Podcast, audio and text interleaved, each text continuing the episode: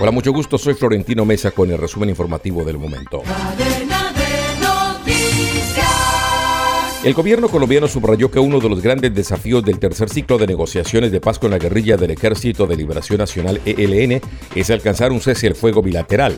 En un comunicado difundido en la víspera del inicio del tercer ciclo de diálogos entre las partes en La Habana, el Ejecutivo precisó que las conversaciones arrancarán este martes con un acto en el que estarán presentes los jefes negociadores del gobierno y el ELN y el canciller cubano.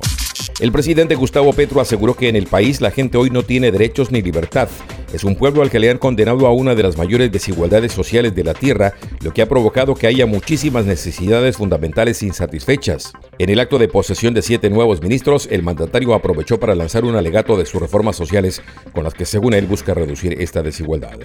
Distintos sectores políticos rechazaron el mensaje de ayer del jefe del Estado desde el Palacio de Nariño, argumentando que pone en riesgo la seguridad del país con reformas y mensajes agresivos.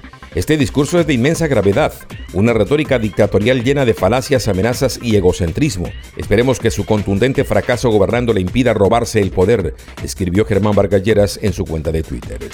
Momentos de tensión y terror se vivieron en dos municipios de norte de Santander a raíz de un ataque de guerrilleros a unidades del Ejército Nacional y la policía que se encontraban adelantando labores de seguridad en el territorio. El primer caso fue reportado en convención en momentos en que un grupo de subversivos atacó con disparos de fusil a base militar.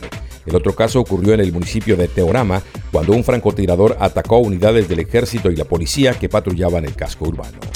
La Procuraduría General de la Nación abrió investigación disciplinaria a Tulio Peña Enríquez, concejal del municipio del Charco Nariño y quien fue capturado en los Estados Unidos al parecer por líos relacionados con el narcotráfico. El caso mereció atención del Ministerio Público que trata de establecer si el funcionario salió del país de forma ilegal o si utilizó su investidura de concejal para cometer acciones ilícitas.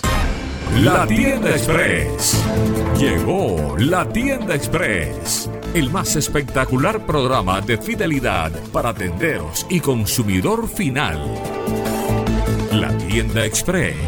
Módulo de mercadeo y radio promocional que se comunica con los tenderos a través de la radio. La tienda express Mayores informes en el 315-545-3545. La tienda express. La Unión Venezolana de Perú pidió habilitar un corredor humanitario para los migrantes varados en la frontera entre el país andino y Chile y saludó el anuncio del primer ministro de Perú, Alberto Otálora, de convocar un diálogo regional entre los estados afectados por esta crisis. Creemos necesario un corredor humanitario regional donde los gobiernos de Chile, Perú, Ecuador y Colombia coordinen su implementación para que finalmente los afectados ingresen al territorio venezolano, dijo la organización.